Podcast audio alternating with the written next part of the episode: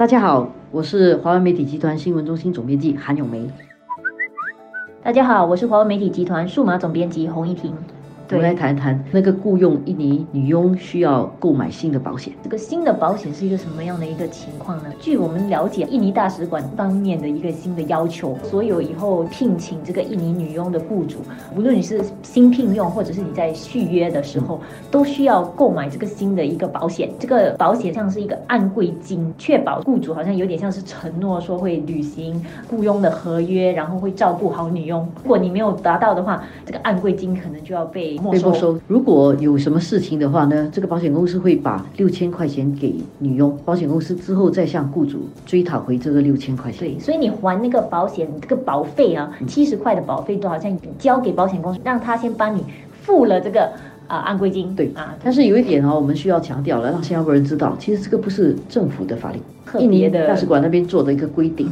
然后这个规定呢，会有什么法律约束力？规定本身可能没有很大的法律约束力，但是因为它可以不要更新你用的护照，对，所以他就不能够出来工作。大使馆又不能够直接跟雇主要回这六千块钱，所以交了给保险公司，然后保险公司还了，然后你还七十块钱，跟他签订的个协议是，如果他还了这个女佣六千块，他就可以跟你追讨。换句话说，这个六千块的这个责任是你跟保险公司之间的，就是保险公司是那个中间人，他就先帮你协调这两方面。对，但是问题是，他这个协调工作，他就平白无故就赚了个七十七十块钱，对他每两年呢，你要更新那个女佣的护照之前，你就要去买这个保险，就要给这个保险公司七十块。问题在这里，新加坡有二十五万个外籍女佣，然后大概一半是印尼人，对，所以可以想象这个保险七十块钱是不少的。做了一个简单的算数啊，这计算以后啊，其实就是每年大概呃保险公司会赚四十二万。这个有点像没有做什么就要去交了一个保护费，这一点保险公司其实有义务啊，跟雇主解释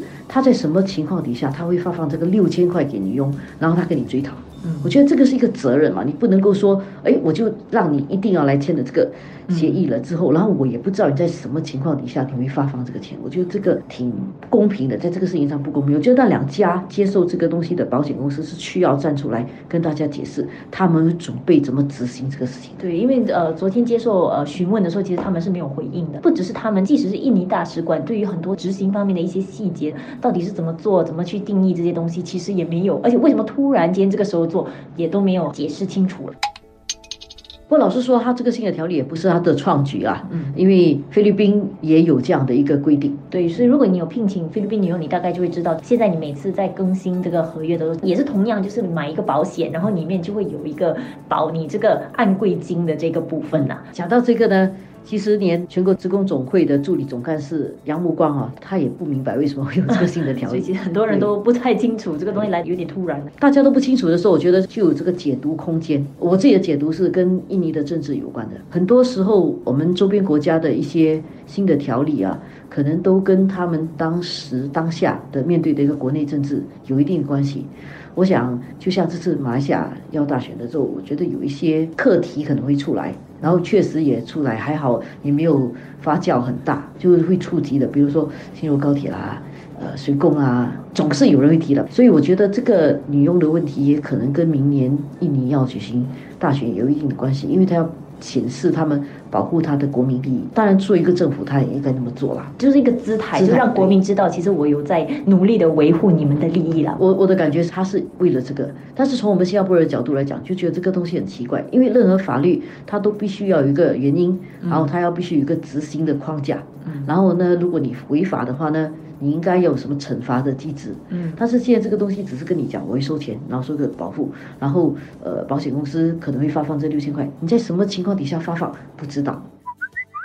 很多细节没有说清楚，因为新加坡人已经长期习惯，就是宣布了的时候，其实很多细节也是已经交代清楚，就是你会知道哦，接下来的后续要做一些什么。这个就有点奇怪，就是你只懂了上半部，下半部执行上面其实很很多东西没搞清楚。没搞清楚，对，所以他的那个执行方式会让人家觉得很不安，甚至他有没有执行过，其实也没有讲。我比较担心的是，你不知道他什么时候执行，他什么时候发放那个六千块，然后如果你不给的话呢？你是不是要跟保险公司之间有个民事诉讼？嗯。而且他怎么定义啦？因为他是讲你如果没有履行这个雇佣合约，但是问题是怎么样定义？嗯，什么叫做没有履行 什么情况会被充公？对，还是我没有给他薪水的话，那保险公司会给，然后我必须要跟保险公司追讨。但是如果是女佣突然间落跑呢？啊，这个算不算？这个是谁的错？如果因为雇主没有给薪水，保险公司先代给，我觉得这也不合理啊。因为我们人力部的那个框架本来就已经有保护女佣一定会拿到她的工资啊。当然，有一些受访的中介就有提到，这个也算是庆幸一点，就是我们的